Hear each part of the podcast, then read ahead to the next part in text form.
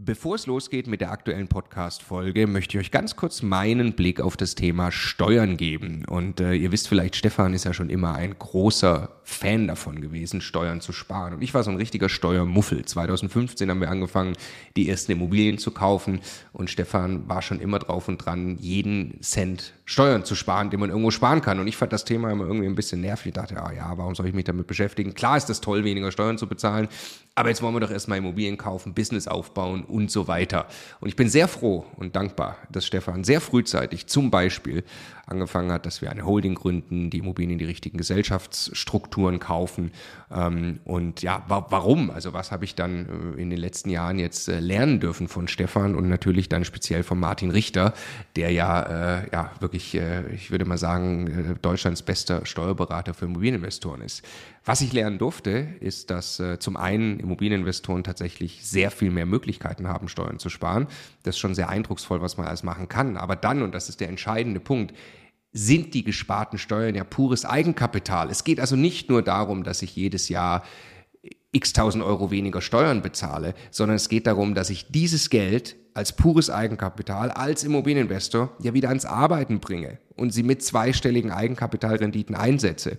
Und ich mir dann anschaue, wie viel größer mein Vermögensaufbau ausfällt, zum Beispiel über zehn Jahre, dann kann es gut sein, ich habe nachher das doppelte Vermögen, weil ich mich eben damit beschäftigt habe, Eigenkapital schon vorzugehen, indem ich möglichst viel oder möglichst wenig Geld ans Finanzamt äh, äh, bezahle und möglichst viel Steuern spare, die ich wieder reinvestieren kann.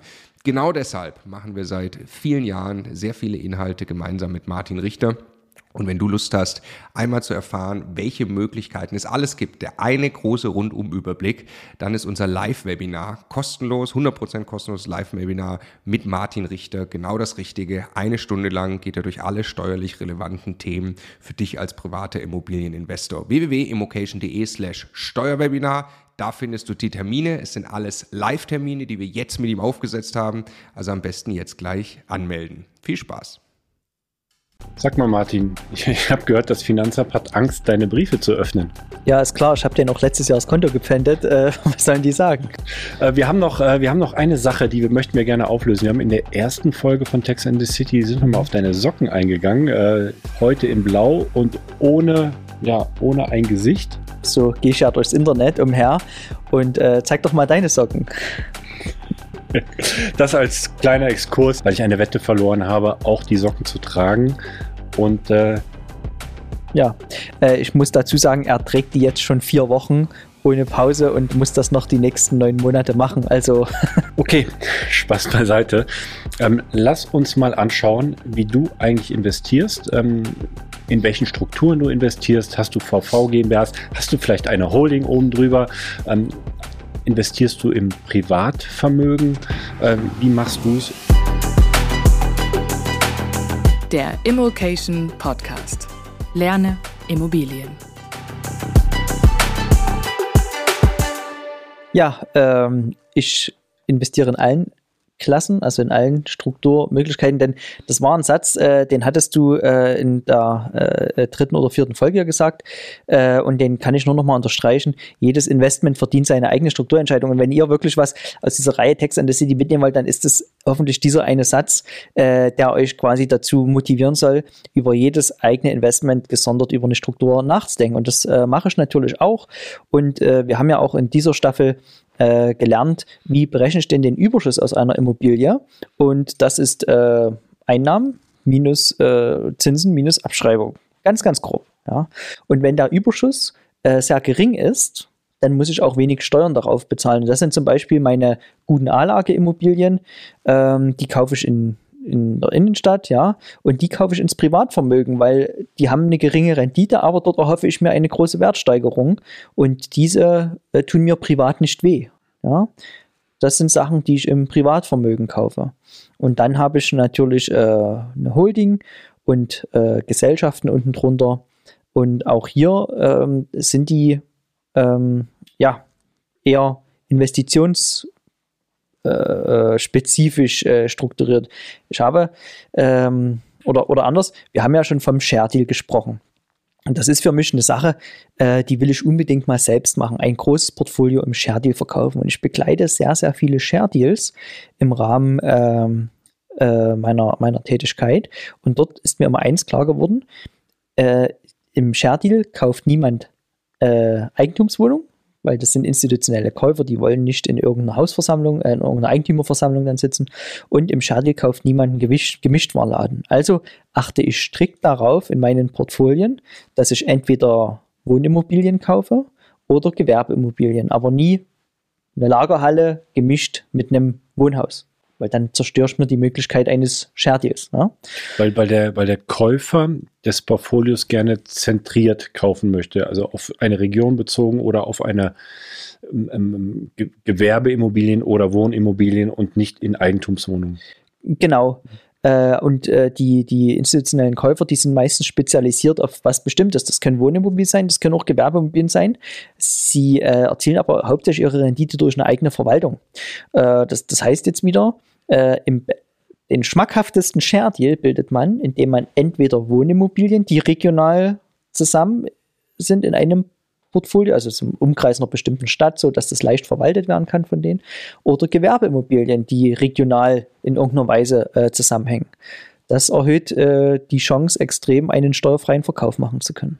Es ist jetzt ein bisschen äh, äh vorgegriffen, weit vorgegriffen, aber wie kommst du an einen Käufer oder wie, wie nähert man sich dem überhaupt, einen Käufer zu finden für so ein Portfolio? Ähm, also ich habe die Erfahrung gemacht, dass in den äh, großen Share Deals äh, das sind häufig dieselben äh, äh, namhaften äh, Makler drin, die ich jetzt hier nicht nennen möchte, aber äh, das ist schon eine, eine, relative Häufigkeit, dass dann bestimmte Maklernamen auftauchen. Und ich denke, das liegt einfach daran, dass äh, bestimmte Makler diese, äh, äh dieses Käuferklientel halt haben.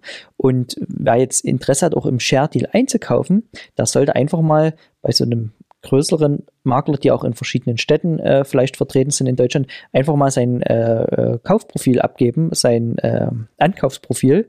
Denn ich denke, äh, der normale Investor, der sucht äh, ein Mehrfamilienhaus oder vielleicht zwei, aber dann sucht zu viel. Und die institutionellen Käufer, die kaufen so ab 6 Millionen, würde ich mal sagen, erfahrungsgemäß. Wenn ich also jetzt zu so einem Maklerbüro gehe und sage, ich interessiere mich für Share Deals ab 3 Millionen bis 7 Millionen, äh, könnte ich mir vorstellen, dass man da zwar relativ spitz in den Markt geht, aber ähm, äh, eine gute Chance hat, in diesem engen Umfeld äh, in, in guten Deal zu machen. Hm. Aber im Moment ist es einfach auch eine VV GmbH, oder? Ja. Mhm. Das ja. heißt, dieser, dieses Portfolio, das du gedenkst, im Share Deal zu verkaufen, ist gerade in der Struktur eine, einer VV GmbH. Genau, und da achte ich auch drauf, dass dort, äh, also penibels, dass dort nichts drin passiert, was den VV-Status äh, irgendwie in Frage stellen könnte. Denn das würde ja wieder diese GmbH als solche äh, äh, schlechter stellen, wenn die Gefahr droht, dass ihr Steuersatz auf einmal verdoppelt wird, weil zu den 15% äh, Körperschaftsteuer noch 15% Gewerbesteuer hinzukommen. Ich denke mal, äh, das wird dir als Steuerberater wohl nicht passieren, aber vielleicht kannst du ähm, mir und auch Zuschauern einmal mitgeben, die da ähm, vielleicht sehr vorsichtig sein müssen, mhm. wann eine VV GmbH ihren Status als VV GmbH verlieren kann und was, was die äh, äh, Auswirkungen davon sein können. Ja, also äh, nehmen wir mal an, ich äh, verkaufe dort mehr als drei Objekte heraus äh, und werde dadurch zum gewerblichen Grundstückshändler. In, ja. Innerhalb von fünf Jahren. Genau, mhm. mehr als drei Objekte innerhalb von fünf Jahren. Äh, dann würde ich auf diese 15% Körperschaftsteuer auch noch 15% Gewerbesteuer oben draufschlagen müssen. Ja? Und äh, selbst wenn ich dort schon ein oder zwei Objekte rausverkaufe, äh, ist das für einen Käufer dann relativ unattraktiv, weil er dann nur noch einen Schuss frei hat in nächster Zeit. Ja? Das äh, schädigt das Portfolio, würde ich sagen. Aber erst ab dem Zeitpunkt, wo der dritte Verkauf passiert, beziehungsweise der vierte Verkauf passiert. Genau. Hm, also ja. nicht, nicht rückwirkend. Ähm, ja, mit dem vierten Verkauf werden alle vier Objekte zu gewerblichen Handelsobjekten. Also in gewisser Weise doch rückwirkend, auch die alten Verkäufe werden dann auf einmal mit Gewerbesteuer mit hm. besteuert. Also das ist ein ganz dickes Ausrufezeichen, rotes Ausrufezeichen, dass man ja. da ähm, die Vorgaben einhalten muss, die ja. einfach den, den Status gewährleisten einer VV GmbH. Genau. Ja. Jetzt ähm, ist das ja eher so Exit getrieben, diese VV GmbH als. Share Deal. Mhm. Ähm, du versuchst ja auch schon, das so zu strukturieren, dass du eigentlich nahezu, zumindest zeitweise, ähm, keine Einkommenssteuer zahlen musst. Ja, Genau. Äh, was ist die Idee dahinter? Ich habe äh, während ähm, dieser Ausnahmesituation, die wir äh, gerade haben in Deutschland, festgestellt, dass der Inlandstourismus extrem zugelegt hat. Ja?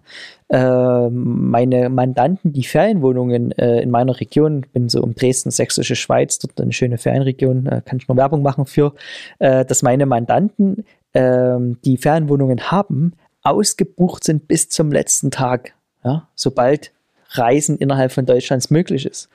Und äh, ich bin dort auf eine äh, Region dort gestoßen, äh, da gibt es echt noch äh, gute Denkmalimmobilien. Äh, die habe ich quasi erworben mit äh, zwei befreundeten Architekten zusammen und die kümmern sich ums Fachliche. Ich habe die Anschubfinanzierung gegeben und das wird ein sehr, sehr großes Denkmalprojekt und dadurch ähm, kann ich dort äh, hoffentlich so ab dem Jahr 2023, 2024, wenn das dann fertiggestellt ist, ein äh, sehr, sehr großes Volumen an Denkmalabschreibungen äh, in Anspruch nehmen. Und die Denkmalabschreibung, das sind ähm, so, äh, also die ersten neun Jahr, äh, acht Jahre lang sind das 9% der Investition, die nächsten vier Jahre 7%. Und um eine grobe Zahl zu haben, äh, wenn ich jetzt zwei Millionen Denkmalvolumen habe und kann dort 9, äh, 9% Abschreibung von ziehen, ist das äh, 180.000 Euro Abschreibung pro Jahr. Ja. Jetzt kriege ich ja dann auch Mieteinnahmen davon. Äh, muss man gucken, äh, muss man gucken, wie viel das ist. Ähm, es wird auf alle Fälle nicht so viel sein, dass ich dass dieses Volumen komplett aufgebraucht ist. Das heißt, da bleibt auch noch viel übrig, was mein Geschäftsführergehalt ähm, aus meiner Aktiengesellschaft dann noch äh, drückt. Ja, ja und über äh, dein Geschäftsführergehalt entscheidest ja am Ende du selbst. Also du hast ja auch Gestaltungsmöglichkeiten, wie viel du dir auszahlst und möglicherweise macht es vielleicht sogar Sinn, mal ja gar kein Gehalt zu beziehen. Ja, das wäre sehr gut. Also nehmen wir mal an, äh, ich hätte durch die äh, Denkmalabschreibung ein negatives zu versteuerndes Einkommen, wenn ich auf mein Geschäftsführergehalt verzichte. Äh, das wäre im Übrigen auch das, ja, also negatives Einkommen ist ja eigentlich sinnlos, ja, weil äh, da gebe ich ja Steuerpotenzial davon, aber das wäre ein geeignetes Jahr, um vielleicht äh, eine Ausschüttung aus meiner Holding zu machen. Und dann kommt sogar die Ausschüttung steuerfrei bei mir an, weil es sind ja Einkünfte, die werden auf meine anderen Einkünfte mit äh, draufgeschlagen, um dann die Steuer zu berechnen. Und wenn meine übrigen Einkünfte bei minus 50.000 sind, ja, und äh, ich schütte mir 100.000 aus meiner Holding aus, äh, dann gilt ja das sogenannte Teileinkünfteverfahren. Das heißt, nur 60 Prozent der Ausschüttung werden überhaupt als steuerpflichtiges Einkommen berücksichtigt. Das heißt, von, der, von den 100.000 Ausschüttungen kommen 60 in meiner Steuer an, 50.000 werden durch den Verlust aufgebraucht. Das heißt, mein steuerpflichtiges Einkommen beträgt 10.000 Euro. Und auf 10.000 Euro zahlt man in Deutschland immer noch keine Steuern. Wir hatten es in äh, Folge 2, wo es um, um, um die ja. Unternehmerin ging, äh, die eine Holding gegründet hat, äh, die ja, wenn sie Geld aus der Holding rauszieht, 25 Prozent Steuern zahlen muss. Über so ein Konstrukt, wie du es gerade beschreibst, nämlich wenn ja. du einen, ja, einen steuerlichen Verlust eigentlich hast, kannst du in diesem Zeitpunkt dir auch Geld aus deinen aus deinen GmbHs rausziehen. Ja. Ne? Und wenn man das noch mhm. kombiniert, wir haben ja immer die Möglichkeit, über einen sogenannten Investitionsabzugsbetrag ähm, einen Verlust zu generieren. Wie funktioniert das?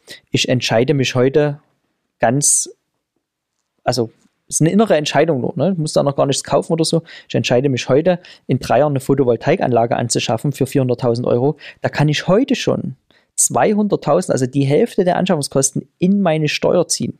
Das heißt, wenn ich jetzt äh, dadurch einen Verlust von 200.000 generiere in meiner Steuer, ja, da habe ich ausgerechnet, äh, selbst wenn ich mir dann 400.000 Euro ausschütte, mal diese 60 Prozent vom Teileinkünfteverfahren, kommen ja wieder nur 240.000 in meiner Steuer an. Die ersten 200.000 ziehe ich über den Abzugsbetrag weg und auf 40.000 Euro Steu äh, Einkommen zahle ich noch 7.000 Euro.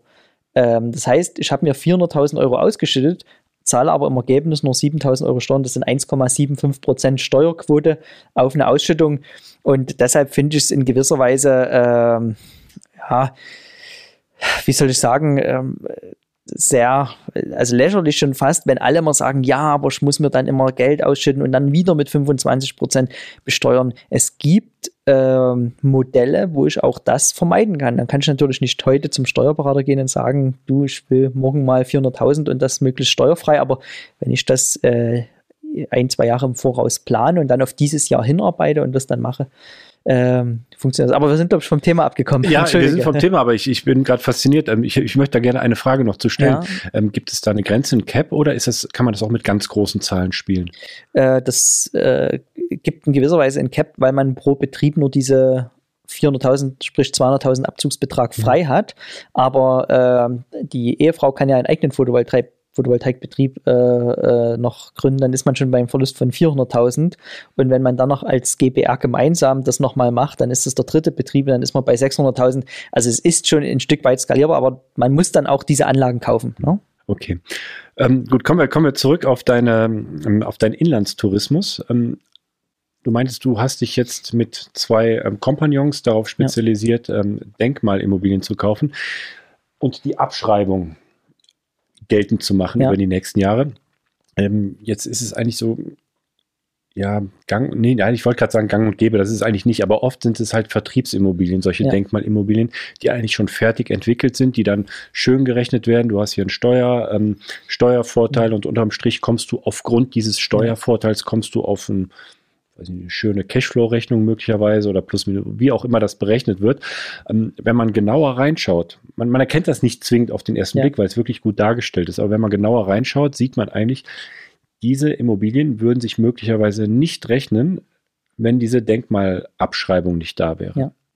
Jetzt kaufst du ein Denkmalobjekt und agierst sozusagen als ähm, als Bauträger, als Investor oder als du, du machst die Sanierung mit oder was machst du da genau? Ja, also ähm, die Denkmalabschreibung bekommt ja derjenige, der am Zeitpunkt der Sanierung wirtschaftlicher Eigentümer ist. Wir haben jetzt zu dritt die Immobilie gekauft, sind wirtschaftliche Eigentümer, äh, sanieren die denkmalgerecht, behalten die dann natürlich und dort kommen, äh, also es sind, wird, werden Ferienapartments dort rein, deshalb Inlandstourismus, ja. Ähm, diese äh, Bauträger Themen, äh, die du angesprochen hast. Natürlich äh, weiß der Bauträger äh, um den steuerlichen Vorteil und preist das ein Stück weit mit ein. Ich will jetzt nicht sagen, dass alle schlecht sind, aber häufig äh, sind diese Immobilien betriebswirtschaftlich nicht sinnvoll im Einkauf, weil äh, der Steuervorteil, den hat man schon mit bezahlt. Da ist der Vorteil im Grunde genommen weg. Und äh, deshalb gibt es bei mir eine Regel.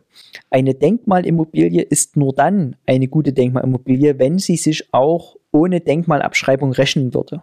Und wenn, wenn jemand das be bejahen kann und kriegt die Denkmalabschreibung noch oben drauf, dann ist alles gut. Ja? Und das ist in deinem Fall der Fall. Genau, weil äh, wir, wir entwickeln und bauen ja selber, ja. Äh, da sind dann keine, da ist dann keine Marge mit drin für einen Bauträger und so weiter. Äh, und das wird dann auch unser, äh, unsere Immobilie, die äh, an einen Betreiber äh, vermietet wird, der dann äh, diese Apartments und ein Café kommt noch mit rein, bespielt. Ist das jetzt ein, ja, entschuldige die Frage, ist das jetzt ein Investitionsobjekt oder ist es ein Steuersparobjekt? Äh, das ist äh, definitiv ein Investitionsobjekt. Also äh, das ist schon auch so gerechnet, dass auch ohne die Denkmalabschreibung ein Cashflow entstehen würde, mhm. der natürlich durch die Steuersparnis dann noch äh, höher ist. Aber ähm, ich bin äh, in, in, also leidenschaftlicher Investor ja auch und Steuersparnis, äh, Steuersparer und äh, ich freue mich ganz sehr, dass es hier noch die Möglichkeiten gibt, beides zu vereinen. Ich, ich meine, deswegen die Frage, also die, die Steueroptimierung oder die Steuergestaltung ist der Bonus obendrauf. Ja. Jedes Mal. Also wir, wir machen nichts oder du machst nichts, um explizit Steuern zu sparen oder dein, deine Steuern zu drücken, sondern in erster Linie steht das Investment ja. und der Bonus ist eben die steuerliche Gestaltung.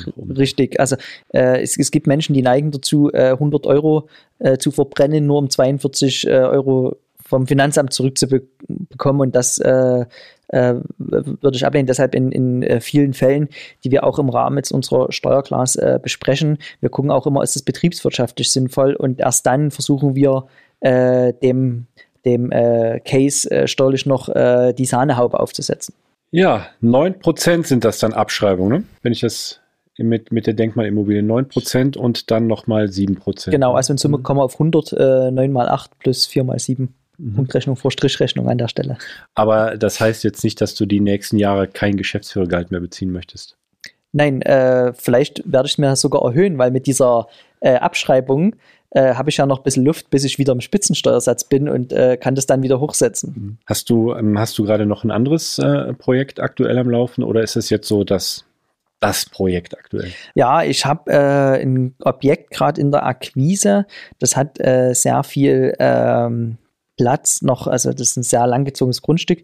Äh, das Objekt als solches ist noch äh, mir zu teuer, aber mit einem ausgebauten Dachgeschoss und äh, vielleicht einem verkauften Hinterland oder vielleicht sogar einem Neubau auf dem Hinterland ähm, würde, könnte ich mir vorstellen, das doch zu kaufen. Das wird gerade geprüft. Am Freitag habe ich dort eine, ein Begängnis mit meinen Architekten, die mir dort äh, eine kleine Machbarkeitsstudie dann äh, hinzaubern.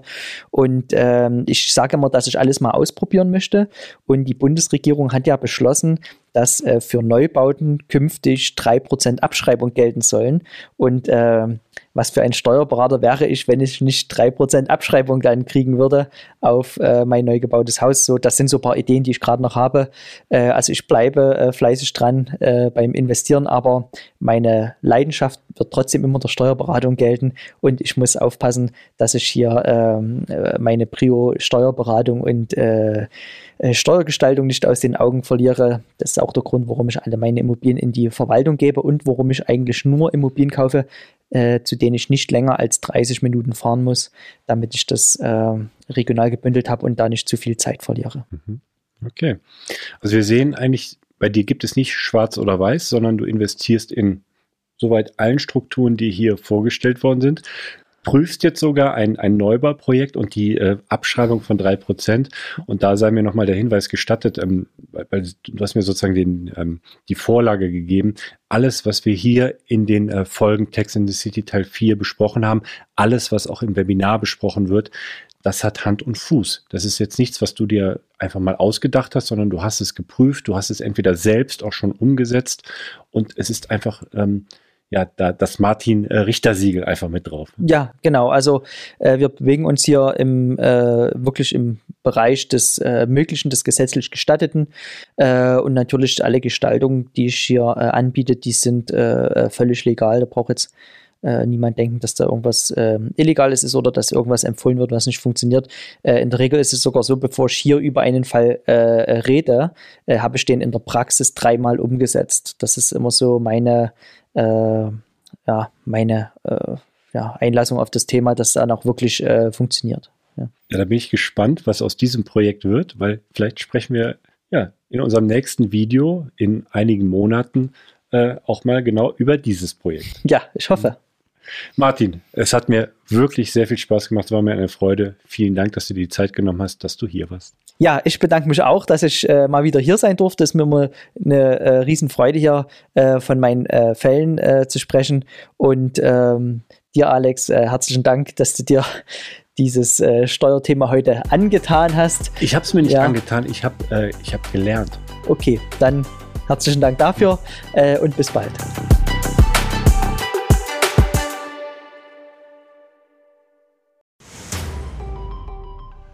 Jetzt nochmal der Hinweis, bevor ihr die nächste Folge weiterzieht, auf unser Steuerwebinar. Live mit Martin Richter, also dem Steuerberater für Immobilieninvestoren in Deutschland. Äh, wirklich äh, live, also genau diese Termine. Und äh, es wird einen Überblick geben über all die großen Möglichkeiten, als Immobilieninvestor Steuern zu sparen beim Bestandsaufbau, aber auch wenn man schon Vermögen hat, was man im Bestand sortieren kann, um einfach mehr Geld übrig zu behalten, wie man Vermögen weitergeben kann und so weiter. Also, glaube ich, ein absolutes Muss für jeden Immobilieninvestor. Ja, Stefan, du bist ja eh schon ein großer Steuerfan immer gewesen. Für mich ist er eher anstrengend, aber man kann es auch nicht ignorieren. Die Potenziale sind äh, wirklich extrem, die man speziell als privater Immobilieninvestor hat. Deshalb immocation.de slash Steuerwebinar. Da kann man sich anmelden, ist 100% kostenlos, ist live, gibt nur diese Termine, die dort stehen. Wir freuen uns auf euch.